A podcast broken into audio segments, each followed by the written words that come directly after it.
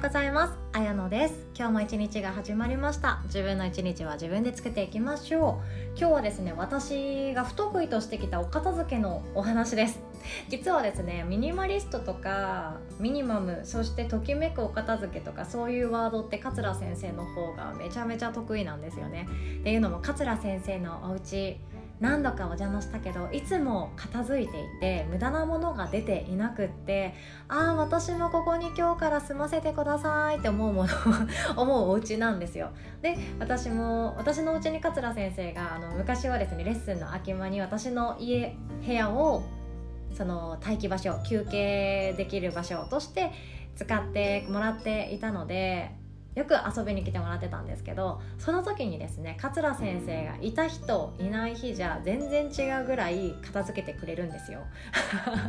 本当私がどんどんダメ人間になっていくんですけどそんな私が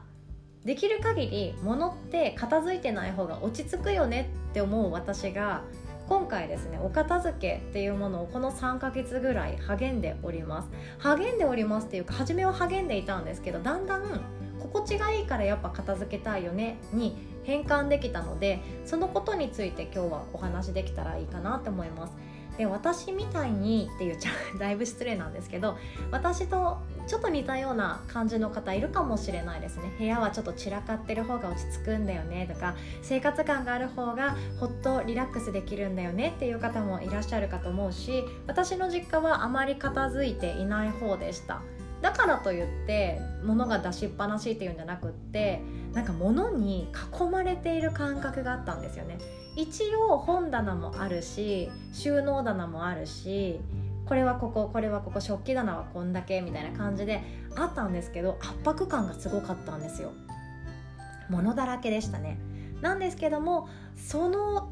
生活が本当に十何年とあったのでその物に囲まれるっていう生活スタイルが馴染みありすぎて初めて一人暮らしした時はあなんか物がないとそわそわするなあれも買っちゃおうこれも買っちゃおうここの余白埋めたいみたいなそんな感覚になっていった気がするんですよね。で動物の森私はしてないんですけれどもあつ森ね。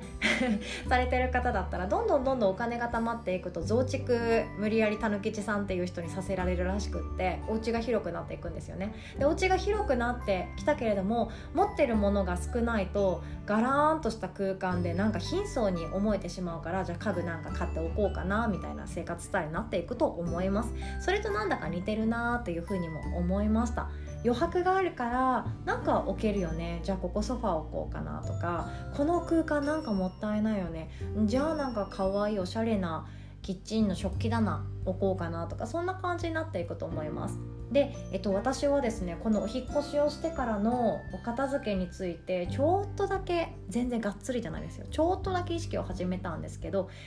気づいたことまずお伝えします。私は今も賃貸のお家に住んでいるんですけどもまあめちゃくちゃ気に入ってるんですよね。部屋の雰囲気とか間取りとかもすごく気に入っています。風が吹き抜ける感じ大好きです。でこの賃貸暮らしっていうもので一番みんな気にしている女性は気にするんですけど収納が多いか少ないかなんですけどもこの収納キッチン収納ってあるじゃないですか。上と下に棚があったりあとは何ていうか対面キッチンの場合は上の棚がない場合も最近増えてきましたよね。ですなんですけどもこのキッチンの収納に入るサイズだけキッチン用品を置こうって決めたら食器がかなり減りました。で食器が減ったとしても食器がなくて困る日っていうのが1日もないっていうことに気づけました。であのカレーだったらカレー皿で食べたいとかうそうどんとかおそばだったらうどん皿おそばの皿でかい鉢で食べたいとかチャーハンだったらこういうお皿で食べたいとかいろんな願望があったかもしれないんですけどなんとかなりますよね。プレートに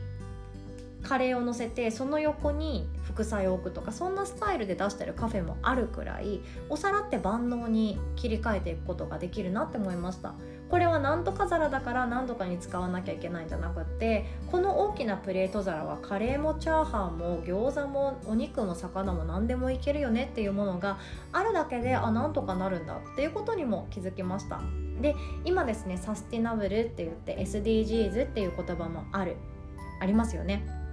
だからこそ電気自動車に切り替えていきましょうとかゴミをなるべく減らしていきましょうとかあるんですけどもこれを自分の暮らしに当てはめるとあなんかすっきり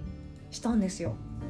そうだから長く使えるものを買いましょうとかそんなんじゃなくって役に立たないものも中には家の中で置いてる場合ってありません？その役に立たないし存在そのものっていうものは自分の思い出にしかならないものなんだけれども長く置いておけると自分の心が豊かになるよねっていうようなものが意外と邪魔をしている場合があるんですよね。子供の作った工作とか絵とかって意外と場所を取ってしまったりもしているし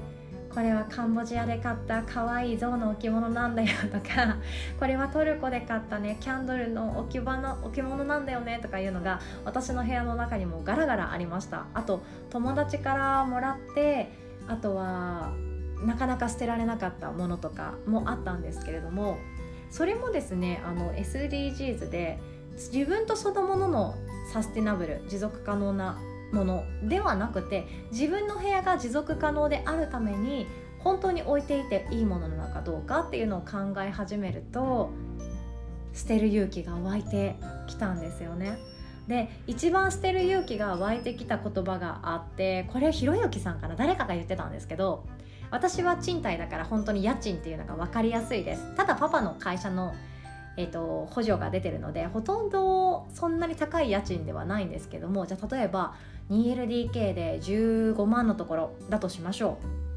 う。そうなるとじゃあリビングのところはだいたいじゃあ家賃は8万ぐらいかなとして他の2部屋は2万2万かな。であとお風呂とかトイレで1万円かなって思ったらその部屋に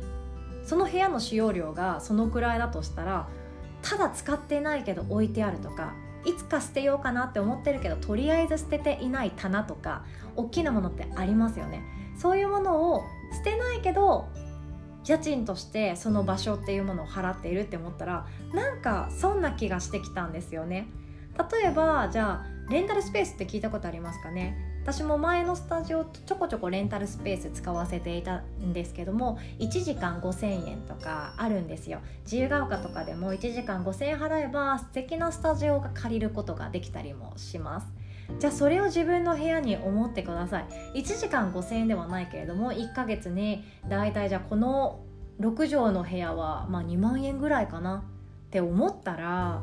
なんかもったいないですよね。この捨てよ捨てよって思ってるけどまだ勇気が出ないから捨てられないものとか捨て方がわからないものとかどの日に出したらいいかわからないものとかってあったりすると思います。ハードオフに持っていったら引き取ってくれるかどうかわかんない。メルカリで買ってくれるかどうかわかんない。でもとりあえず置いてるものとかあると思うんですけどそのものが置いてるスペースっていうのは何畳？そして0.5畳とか0.3畳とかの場合もあるかもしれないんですけどその場所代っていうのはお金がかかっているわけなんですよ。持ち家にしてもそうですよね。ローンを組んでしまっている方であればそのローン分っていうのは家の場所代としても換算できるかなと思うのでこんな考え方もできるかなって思います。じゃあどうせ家賃を払うならどうせローンを払うならできれば自分の自由が利く。自分がこうやりたい。こんな風に使ってみたい。って思ったものを置くスペースにしたいですよね。じゃあ1年間ぐらい使わなかったもの。もっと長いものもあるかもしれないです。12年使わなかったものっていうのは検討していく価値があるんじゃないかなって思うんですよね。そして捨てるものとかいらないものっていうのってまた迷います。あ捨てなきゃよかったって思うのが怖くて多分迷うと思うんですよ。でもほとんどの場合が捨ててよかったとか手放してよかったなっていうものだったりもします。じゃあ考えることはシンプルですね。本当にいるかいらないか。未来の自分が喜ぶのはどっちでしょう？というような今日はお話でした。そして残したものに対してはもっと大事にしようっていう気持ちになっていくわけなんですよ。私も食器をですね本当にいろいろと整理整頓させていただいて残った食器は本当に大事にしようっていう気持ちが芽生えます。割れ物がうちは多いんですけども割れ物だからじゃあ割れたらバイバイになっちゃうから大事に使おうねっていうようなお話を子供ともしたりするわけなんですよね。なので持っているものっていうのをさらにお掃除したりちょっと壊れたなって思ってもなんとかならないかなって調べて自分でセッティングし直してあげたりとかしながら長くつく使っていってあげようって思えてきます。ということで今日は SDGs 的なお話でもありました。一度やってしまえばですねなんて気持ちがいいんだっていうことに気づきました。私も本当桂先生見習ってよかったです。まだまだなんですけどね。なので今度桂先生にまたミニマムな暮らし方とか物を捨てるとか物との付き合い方お部屋の収納とかも聞けたらなとは思ってます。こんな私のお話でございました。最後までお聴きくださりいつも本当にありがとうございます。今日も素敵な一日を作っていきましょう。